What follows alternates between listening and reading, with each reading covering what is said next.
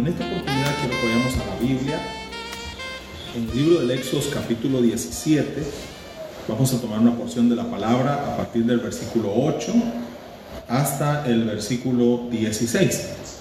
Y en este momento vamos a leer el versículo 15. Vamos a usar la porción desde el versículo 8 hasta el versículo 16 del capítulo 17 del libro del Éxodo. Y quiero compartir el versículo 15 con cada uno de nosotros. Y dice la palabra, y Moisés edificó un altar y llamó su nombre Jehová Nisi. Este momento en el cual nosotros nos ubicamos para la reflexión de esta obra nos habla de la guerra del pueblo de Israel contra Amalek. Ya han pasado varios días después de la salida del pueblo de Israel de la esclavitud de Egipto y han vivido hasta este tiempo momentos eh, difíciles, pero momentos extraordinarios. Por ejemplo, el cruzar el Mar Rojo es un, es un momento de mucha bendición, de mucha fe, algo extraordinario, algo sobrenatural, jamás pensado, jamás vivido. Sin embargo, también han vivido otras dificultades, estas quizás concernientes al comportamiento propio del pueblo respecto a la soberanía de Dios y ante la cual Dios eh, satisfació las necesidades del pueblo enviando maná y agua, dice, manó también de la roca. Estos son los momentos que han pasado antes de los versículos que vamos a estudiar en esta hora.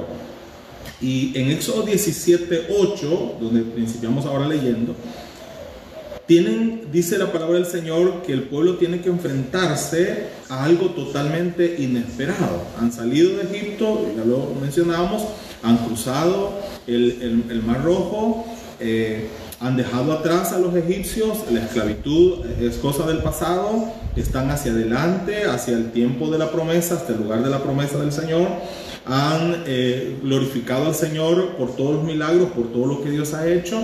Dios les ha provisto el maná, Dios les ha provisto agua de la roca y en estas condiciones continúan caminando hacia la tierra de la promesa. Pero ¿qué es lo que sucede?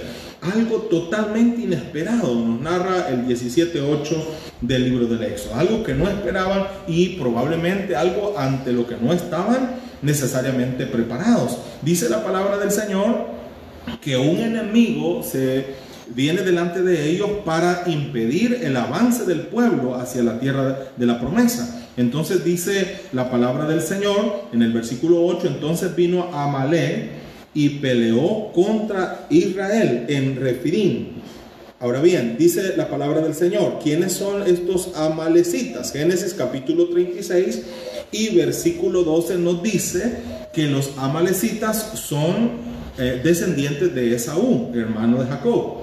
Este, este grupo de personas eran eh, nómadas, vivían en la región del Sinaí y muy seguramente parte de lo que está sucediendo a partir del versículo 8 del capítulo 17 del Éxodo es una acción de controlar ese territorio de modo de que los amalecitas puedan garantizar su subsistencia a través del control que establecen en la región de la península del Sinaí. Entonces, cuando ven al pueblo de Israel avanzando, cuando ven al, pueblo hebreo avanzando en dirección al Sinaí, entonces los amalecitas comienzan una batalla, se levantan en contra del pueblo hebreo para impedir absolutamente su, avance hacia esta península en el Sinaí. Ahora, es importante eh, mencionar lo que decíamos en Génesis 36, 12, es que los amalecitas son descendientes de Esaú. De alguna manera podemos ver en este caso en particular cómo ciertas situaciones del pasado comienzan a tener repercusiones en el presente.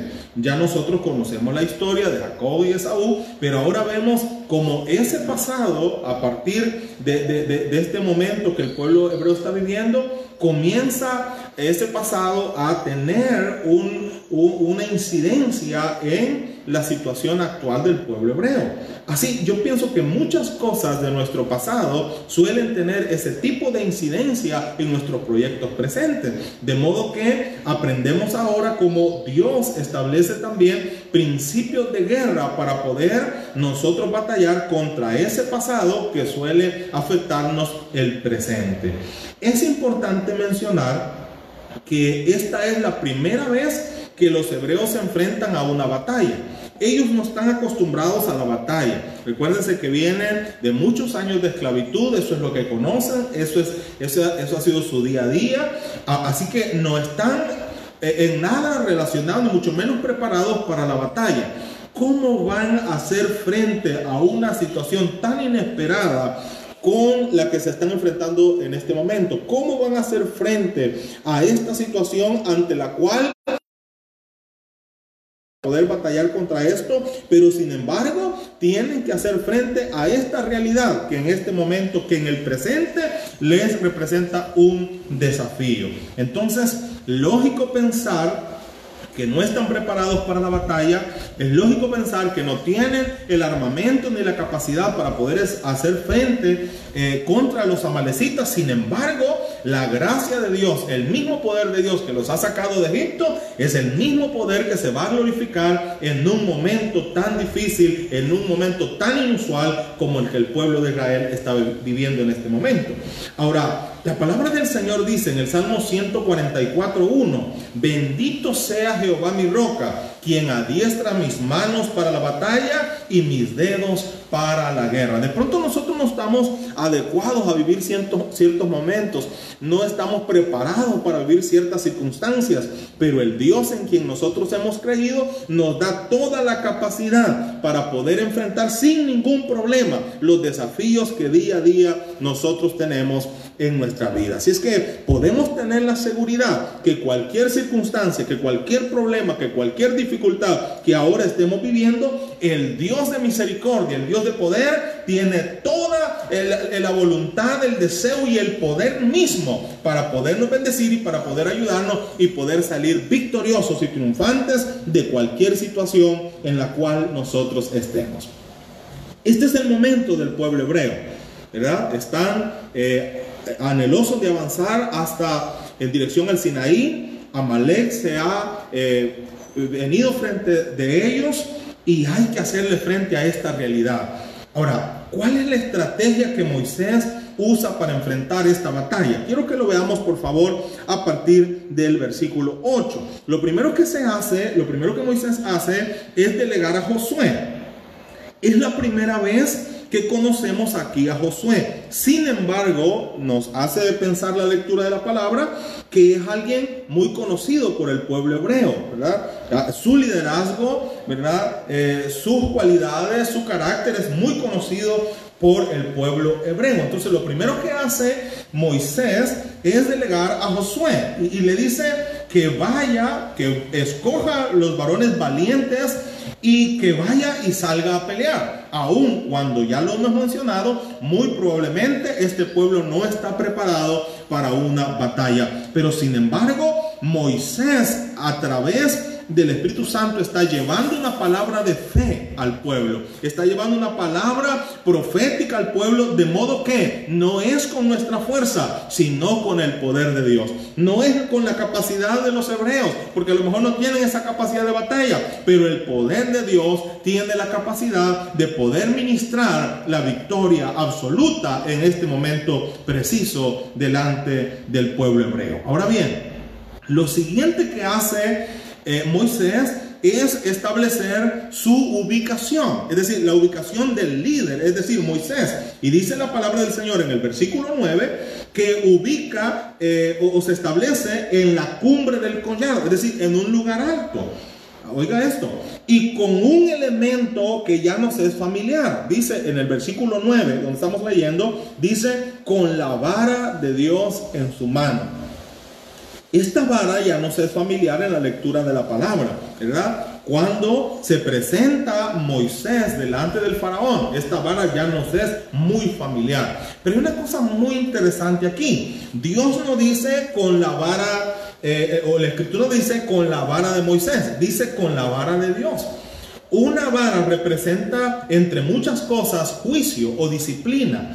Así es que dice la palabra de Dios que Moisés establece su ubicación en la cumbre del collado con la vara de Dios en su mano, acompañado de Aarón y de Ur. Mientras tanto, Josué escogiendo los mejores varones para la batalla, se ha dirigido sin miedo ninguno, aunque no hubiese alguna preparación, hipotéticamente hablando, pero sin ningún miedo y con la confianza que la palabra de Dios puede darle, han emprendido una batalla, han salido a pelear contra Amalek. Así lo dice la palabra del Señor. Ahora bien, ¿cómo sucedía o, cuáles son otros elementos de esta estrategia que Moisés está estableciendo? Mire lo que dice el versículo 11, por favor. Y dice la Biblia, y sucedía que cuando alzaba Moisés su mano, Israel prevalecía. Mas cuando Moisés bajaba su mano, prevalecía Amalek. Yo creo que esta lectura nos es muy familiar, ya la hemos leído o la hemos predicado o la hemos escuchado de alguna manera y hay cosas muy interesantes que mencionar en esto. Voy a volverlo a leer, versículo 11. Y sucedía que cuando alzaba Moisés su mano, Israel prevalecía, mas cuando él bajaba su mano, prevalecía Amalek. Esta es la estrategia que Moisés ha establecido. No me cabe la menor duda que es la estrategia que Dios ha dado a Moisés para poder hacer frente a esta situación inusual contra los amalecitas. Oiga bien, algo extraordinario en esto. Si bien es cierto, hay muchas interpretaciones de, este mismo texto, pero hay algo sencillamente extraordinario. Moisés está, dice, en la cumbre del collado, en un lugar alto. Y no omitimos decir que tiene en su mano la vara de Dios. Así que es seguro que en una, en una mano tiene Moisés la vara y ambas manos son alzadas a la hora de la batalla. Y mientras las manos de Moisés son alzadas, dice que Israel prevalecía. Pero cuando a causa del cansancio natural y normal, Moisés bajaba sus manos, entonces dice la palabra del Señor que prevalecía Amalek. ¿Qué hay detrás de todo esto?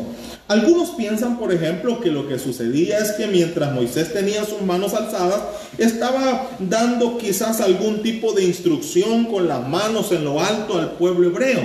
Otros eh, atinadamente piensan que eh, la, la acción o el símbolo de levantar las manos es la de intercesión y oración. Esta última interpretación me parece mucho más atinada. Pero lejos de todo esto, pensemos algo más respecto a este texto en particular. Lo cierto es que seguramente Moisés está intercediendo por, por la victoria del pueblo hebreo. Y también las manos alzadas, esto es importante mencionarlo, es un símbolo de una victoria profética. Es decir, cuando yo levanto mis manos, esto es un símbolo de victoria. ¿Verdad? En la iglesia sabemos que levantar nuestras manos también es, un, símbolo de gratitud. Cuando yo levanto mis manos, estoy agradeciendo. Pero si lo que estoy pidiendo aún no lo he recibido, entonces es un símbolo profético. Estoy diciendo, gracias Señor por lo que me vas a dar o gracias Señor por lo que vas a hacer. Entonces, Parte de esta, de esta estrategia tiene ciertas dificultades, por ejemplo, el cansancio natural de Moisés. Todos nosotros eh, humanamente nos cansamos. Todos nosotros humanamente nos desanimamos, nos desalentamos, nos preocupamos, nos afligimos, tenemos miedo, estamos cansados, eh, podemos estar deprimidos. Eso es natural. Creo que el defecto humano, la debilidad humana, es, es muchas veces aquello que estorba en el quehacer de la obra y del creer delante de la presencia del Señor. Pero sin embargo, eso no significa que Dios va a detener su plan y su proyecto. Así es que, por lo tanto, la estrategia de parte de Dios ya está dada. Moisés está ahí, en su, en su mano está la vara de Dios, el poder de Dios, el juicio de Dios, y eh, está Moisés con sus manos alzadas. Mientras tanto, el pueblo hebreo está batallando victoriosamente. Pero como le dijimos hace un ratito, cuando Moisés se debilita, baja sus manos, entonces dice, prevalecía Amalek en contra del pueblo hebreo. Entonces, miren qué interesante esto. Entonces, dice la palabra del Señor que de allí la acción de Aarón y de Ur de sentar a Moisés en una piedra. Y ellos levantaron las manos firmemente, lo dice el versículo 12 de Moisés, para que se pudiese tener la victoria y pudiese tener la conquista del pueblo hebreo. Esto es lo que hizo, oiga bien, Aarón y Ur, el apoyo que le dan a ese líder de. Nuestros pastores, los pastores, somos gente débil, somos gente con defectos, pero hay personas que están haciendo ese apoyo, que están haciendo la misma acción de Aarón y Ur para poder prevalecer delante de los problemas y de las circunstancias que nosotros estamos viviendo. Ahora bien, y dice la palabra del Señor en el versículo 13, esto hizo que Josué y los hombres en batalla vencieran a Amalek y a su pueblo al filo de espada. Queda muy claro, esto es algo que no tenemos lugar a duda, que fue la mano de Dios quien dio la victoria al pueblo delante de los amalecitas. No es nuestra fuerza, no es nuestra capacidad, como lo decíamos, no estamos acostumbrados a ciertas cosas, estamos viviendo problemas, estamos viviendo circunstancias con las cuales no estamos familiarizados. Sin embargo, eso no significa que no vamos a salir adelante, porque poderoso es aquel en quien nosotros hemos creído. Recordemos lo que dice el Salmo 144, Él adiestra nuestras manos para la batalla, Él nos prepara para cada circunstancia, Él no solamente nos da el poder para tener la victoria, Él nos ha preparado para poder enfrentar y para poder guerrear los problemas o las circunstancias contra las cuales nosotros estamos luchando. No sé, no puedo saber cuál es el problema con el cual usted está luchando. O a lo mejor, como en el caso particular del pueblo hebreo contra Amalek, sean situaciones del pasado que se han venido para el día de hoy, para tu presente, que comienzan a afectar tu desarrollo y tu avance en la obra del Señor. Pero sin embargo, algo precioso, Dios tiene el poder para darnos esa victoria. Dios tiene el poder para, para que podamos salir airosos de cualquier circunstancia, de cualquier problema, de cualquier enfermedad o de cualquier situación que nos esté siendo obstáculo en el desarrollo de nuestra vida cristiana. Ahora, dice la palabra del Señor que entonces Josué y los, el resto de los hombres hebreos han tenido victoria en contra de los amalecitas. Dios además, versículo 14 y 16, establece una sentencia para los amalecitas. Por cuanto dice la palabra del Señor, estos guerrearon en contra de los escogidos de Dios. Algo maravilloso que nosotros hemos entendido a la luz de la palabra. No hay nada ni nadie que se pueda levantar en contra de su obra. No dice la palabra del Señor, ni las puertas del infierno prevalecen en contra de su obra, en contra de su iglesia. Y dice la Biblia que el que esté en sus manos, nada ni nadie lo puede arrebatar. Así es que no importa el problema, no importa la situación, no importa la circunstancia, no importa el miedo, no importa la enfermedad, el poder de Dios puede cambiar esa realidad, aun cuando tú no estés familiarizado con lo que estás viviendo, aun cuando lo que estés viviendo sea algo eh, que nunca te imaginabas, pero sin embargo Dios tiene absoluto control de todo lo que nosotros estamos viviendo. Oiga esto. Dice la palabra del Señor, y es el versículo que leímos al inicio. Luego de que, hubiesen, que hubieran tenido esa victoria por la mano de Dios, porque ni el pueblo estaba preparado para esa guerra, no tienen experiencia, a lo mejor no tenían las herramientas para esa batalla. Y el símbolo de Moisés levantando las manos es la acción profética de declarar aquello en lo cual nosotros creemos y, y confiamos que Dios puede hacer. Así que al final de todo esto, dice el versículo 15, allí Moisés construyó un altar y lo llamó Dios es mi bandera. Una bandera es símbolo de identidad. Una bandera es una cualidad única en un, en un, grupo de personas. Es decir, Dios levanta bandera por nosotros. Es el pueblo escogido de Dios con características únicas y con un Dios único y poderoso que puede cambiar cualquier realidad y cualquier situación por dura o difícil que ésta parezca. Estos tiempos son tiempos de dolor y no, los no nos cansamos de decirlo. Es tiempo de mucha aflicción y todos lo estamos viviendo. Pero queremos compartir contigo algo bien especial.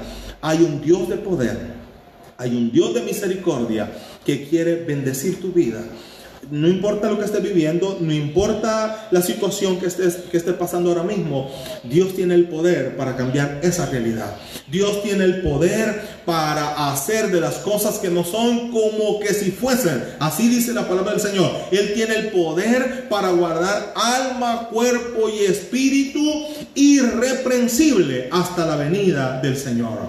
Seguramente, reiteramos, algunas situaciones de nuestro pasado están evitando nuestro avance. Problemas que no nos imaginamos. Situaciones que no pensamos. Esa es la realidad que algunos de ustedes o algunos de nosotros estamos viviendo. Sin embargo, aún en medio de estas circunstancias inusuales que nunca nos imaginamos vivir, Dios es nuestra bandera. Dios es nuestra victoria. Dios es nuestro escudo. Dios es nuestra fortaleza. Él es nuestro pronto auxilio en medio de las dificultades. No podemos ir a nadie más. Esto nos ha enseñado en este momento que no se puede ir a ningún otro lugar. Esto nos ha enseñado en este momento que no importa tener mucho dinero, no importa ser famoso, no importa que tenga todos los recursos. Esto nos ha enseñado que solo hay un lugar donde podemos ir. Hay un lugar donde nosotros podemos sentirnos seguros y esto es la presencia de Dios.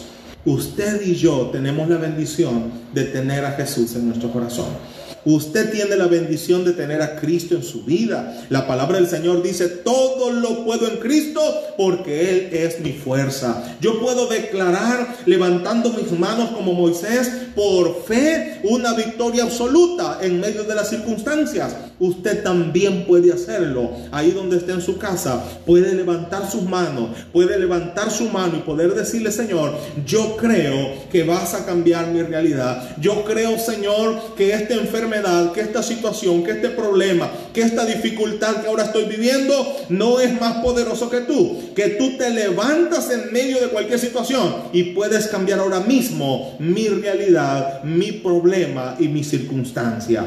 Jeremías capítulo 20 y versículo 11 dice de la siguiente manera.